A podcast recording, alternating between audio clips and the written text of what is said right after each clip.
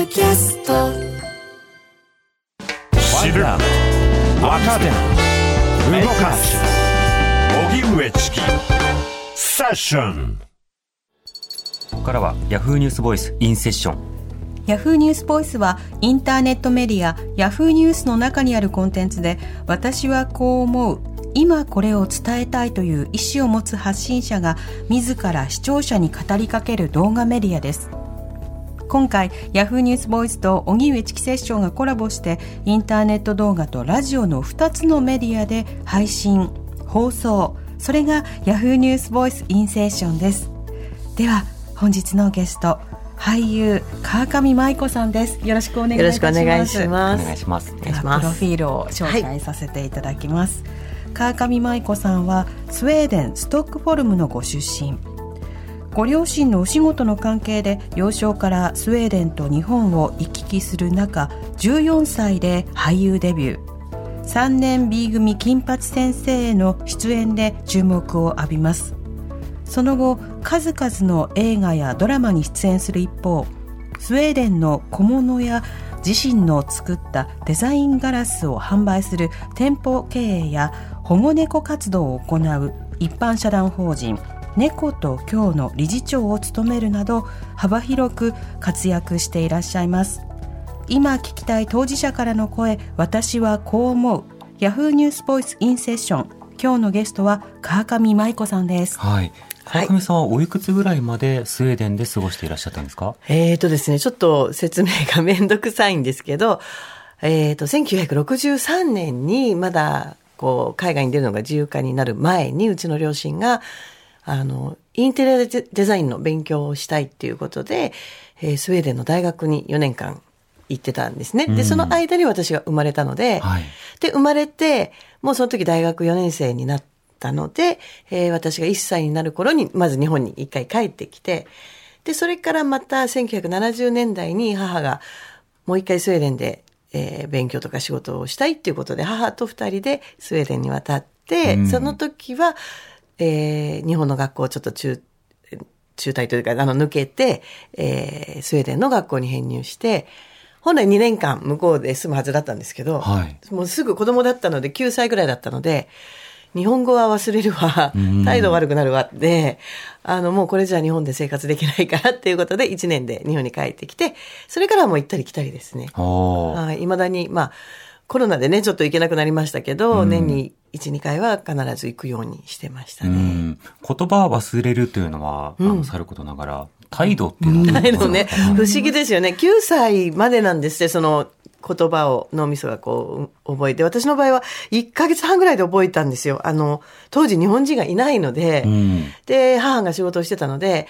えー同い年ぐらいの女の子がいる家に預けられてたんですね。あの、学校もスウェーデン人ばっかりで、うんうん。で、家に帰ってもスウェーデン人の家庭に預けられて、で、スウェーデンはそういうシステムがあるんですね。働いてるお母さんがいる方は、あの、預かってくれる家庭っていうのも、それも仕事の一つとしてあるので、私もそこを、あの、利用してたので、学校の授業っていうのはどういったものだったんですか？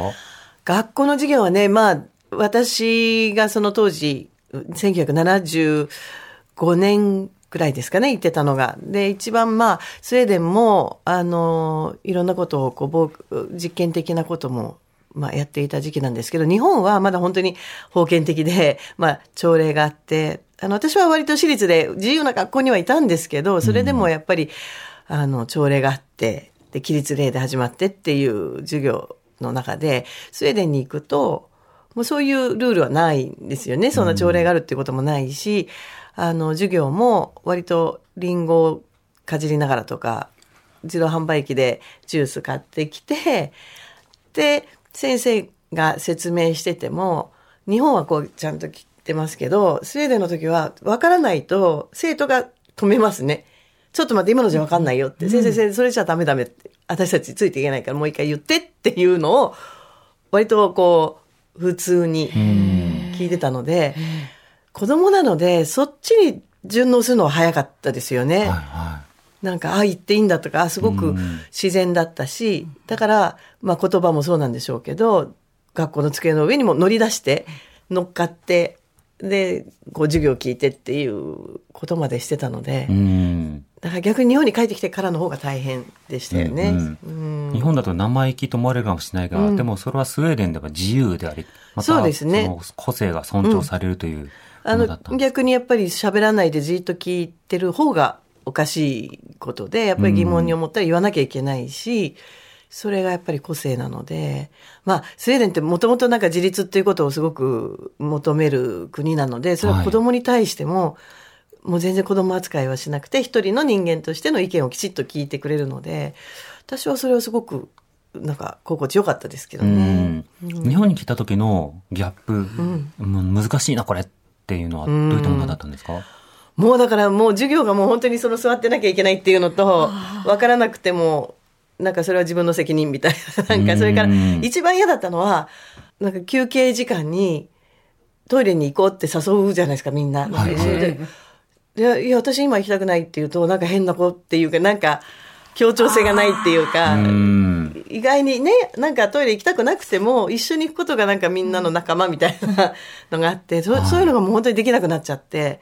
行くまでの間に会話するんでしょうね。そうねトイレ入っちゃったらもう全然。入ったら沈黙うん。だけどなんか、結局トイレ行かないでも、一緒になんかそこで喋るっていう感じですかうね。んじゃあちょっとお散歩しながらおしゃべりそうそう、そういう時間なんです。うん、そんなことなんでしょうね。メンバーシップの確認みたいな感じになりましたよね。なるほど。うんそれからあの性教育についても書かれてますけれども、とりわけその中で受けた性教育っていうのはどういったものだったんですか、まあ、その1975年ぐらいが一番性教育にスウェーデンも力を入れてた時期みたいなんですね。はいで、まあ今はもうもっともっと先に行ってるので、なんか性教育っていう言葉もなく、もっと、あの、例えばえ離婚したあの家庭の子供がどういうふうな精神的な傾向があるかとか、そういう哲学的なところまで今もう行ってるみたいなんですけど、うん私がいた時が本当に性教育っていうのを始めた頃で、まあ私は日本人なので、うちの両親のところに、まあ母のところにまずその性教育を受けさせていいかっていう確認があって、うん。で、うちとしてはまあせっかくスウェーデンにいるので同じように教育、あの、受けさせますっていうことで、で、OK をしたので、で、私はそんなことは全然知らずに学校に普通通りに行って、今日からちょっと新しい授業が始まりますっていうことで、で、男女一緒ですし、で、当時なので、あの、テレビがあって、で、そこでちょっと映画を見せますっていう、あまあ、VTR みたいなのあの、みんなで見てくださいっていうことで、いきなりもう男女の裸の映像が出てきて、うん。もうギャーって感じですよ。もう30人いたかな、クラスに。もう大騒ぎになってみんな喜んじゃって。うんうん、もう、それ裸が急に出てきたらね、やっぱり9歳ぐらいなので。うん。で、キャーキャー言ってたんですけど、まあ内容なんていうのは全然その時は頭に入ってないんですけど、あの、なんかその夫婦がいつも一緒にお風呂入るみたいな設定だったと思うんですけど、それで妊娠して、で、あの、お腹がどんどん大きくなって、で、その家庭もどん、それをまあ映像で見て、うん。で、最終的にはその出産シーンで終わるんですね。うん。なので、子供としては、まあ最初キャーキャー言ってますけども、その、本当にその出産シーンが衝撃的で、まあ怖かったんですよね。怖いっていう方が痛そうだし、怖いし、もうその時はもう授業の、その、もうみんなメンバーももうシーンとして、で、教科書をもらって、まあ絵で全部説明してある教科書なんですけど、はい。もうなんかその日はもうみんな深刻な顔して家に帰って、で、やっぱり親に質問攻めですよね。もうこれはどういうことなの？それかお母さん私はこうやって生まれてきたの？とか、子供ができるっていうのはどういうことなのとか、もうとにかく親に対してもうありとあらゆることを聞くので、それ親が大変だったと思いますけどね。うん。だから性教育自体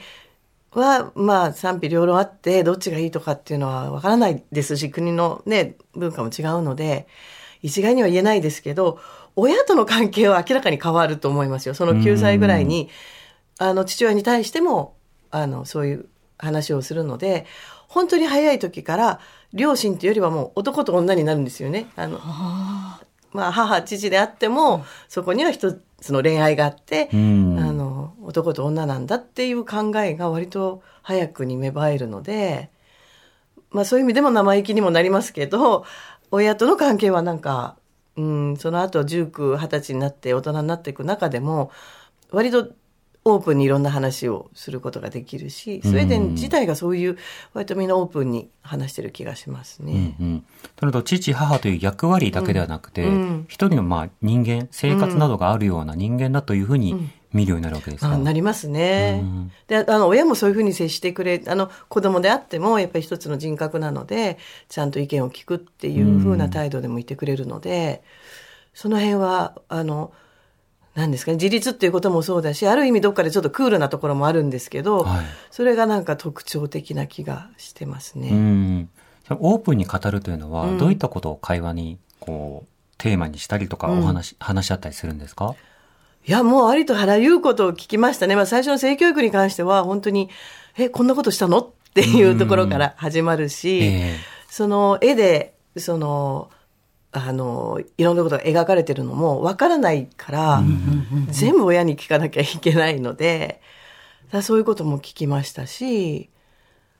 うん、だからまあ、例えば最初に生理になるっていう時でも、父親にもオープンに全然話してましたし、うん。それはだから、あの、学校で男女でも、あの、生理になる全然前から教育受けてるので、あの、それを始まったんだな、いよいよっていう時には、男女平等になんかそれをちゃんといたわることもしてくれるし、なんかそういうところも割とオープンでしたね。うんうん。性に関する考えや性教育に対する考え、本当に国によってうん違いますよね。うん。今年あのフランスにその性教育などの取材に行ってきたんですけれども、やっぱり例えばアフターピルも無料でもらえるし、うん。うん。で、あちこちにその相談に行けるような、子供だけで相談に行けるようなはあ。場所もあったりするし、で一方で日本だとアフターピルさあどうしようかって今まさにその過渡期だったりするじゃないですか。なんかいろんな国こう見比べて、うん。その何か性に関する語りやすさ、語りにくさについてん。お感じになる点ってありますか、いや、あの、おっしゃったような、あの、保健師の先生ではなくて、外部から見えたセラピストの先生っていうのが、なんか、うちは火曜日だったのかななんか中学の友達のところは、毎週火曜日にはその先生が来るので、うんまあ、ピルのその処方もそうですし、あと、そういう性的な問題はその先生にっていうことで、割と話しやすい、そういうことを相談できる場所っていうのは小さい頃からみんな持っていたと思いますね。うん。うんそれはもう70年代の当時から？70、そうですね、70年代ですね。あうんあ、なるほど。その国によって本当にいろんな違いがある中で、ん。ただ70年代からそうやっていって、さらにこう試行錯誤している国があるっていうのを見ると、うん。さらに今見学とかに行きたくなりますね。そうですね。だかから、いあの、よく言葉ではね、あの、日本とスウェーデン50年の差があるって言われていて、うん。スウェーデンは50年先に行ってるって、私が小学校いたのが、まあ、ちょうどやっぱまあ50年、もうちょっと私もまあ50年ぐらい前か、になるので、うん。そう思うと、今の日本が、うん、どうなんだろうと思うと、いや、もっと遅れてるかもしれないなって思いますよね。50で済まないかもしれうんない。こと性教育については、そうですということね。よだか、ら、まあ、あの、ちょうど私がいるときに、あの、もし家で親から暴力を受ける、暴力っていうのは、まあ、例えば叩かれるとか、もし引っ叩かれるような叱られ方をしたら、あの、法律で訴えられるからねっていうことを言われたんですよね。でもものすごい違和感があったんですよ。その子供が親を訴えるってなんだろうっていうふうに思ってたんですけど、今50年経ってみると確かにそういうことって日本でもね、そういうシステムっていう考え方ができてきてるわけだから、うん。確かに50年っていう時間かかってるなと思うし、うん、でもさらに遅れてるんだろうなっていう感じしますね。あの、親が子供を殴れなくなると、しつきができなくなるとか、うん DV を違法化すると、うん要はその夫婦関係や家族を壊すことになり、国家権力が介入することになるっていう、うんうんそんな議論がここ50年ぐらい日本で行われて、うんまあそれでもゆっくり、なんとか対応していこうっていう、うんまあそんな時期ですよね。そうですよね。うんいや、だから本当にそういう意味ではすごいなと思いますね。早い。うんまあ、で、まあコロナの時もそうですけど、あの考え方が本当にクールなんですよね。どっかや、うんまあ、言い方によっては本当に冷たいって思われるところもあるんですけど、まあ合理的に考える人たちなので、はいだから、あの、コロナの時もあんまり、その、自粛させるとかっていうことなく、もう一回免疫作るためにも、割とオープンにっていうのを、やってみようっていうのをする国なんですよね。うんだから、まあ、原爆の時もそうですけど、原子力を一回止めてみようとか、はい。止めたらどうなるじゃなくて、まあ、や、まずやってみようっていうのを、なんか国民も一緒になって、で、途中でやっぱりダメでしたっていうこともオープンにするし、うんなんかそういうことがねなかなか日本はできないので原発について。うんいてもそうですし、なんかいろんなコロナについてもそうなんですけどやっぱりうんまずやってみようっていうのをみんなが一緒に動くっていうのがなかなかできないんうんだなっていうのは感じますよね。始めちゃったものを止めるということもうん難しいっていうのがありますよね。うん。今日のゲストは川上舞子さんでした。ありがとうございました。はい、ありがとうございまあした。りがとうございました。TBS Radio 荻上チキセッション TBS Radio 905-954 TBS ラジオポッドキャストで配信中ゼロプリラジオ聞くことできるパーソナリティは LGBTQ ハーフプラスサイズなどめちゃくちゃ個性的な4人組クリエイターユニット。午前0時のプリンセスです。ゼロプリラジオ。もう好きなもん食べな。好きなの何でも鍋に入れたら鍋なんだから。マクド鍋に入れちゃおう。そしたら全部鍋。おならが出ちゃったことを何て言いますか？プリグランスバズーカおしゃれではないよ。ゼロプリラジオ笑ってる。やんこんな感じになります笑い方海賊になります。おうち最後にこの CM 聞いてるみんなに一言。お前お前。なんで言ったとにかく聞いてください。ゼロフリで検索。ゼロプリラジオ毎週土曜午前0時に配信。それではポッドキャストで会いましょう。せーのほなまた。ゼロプリレディオ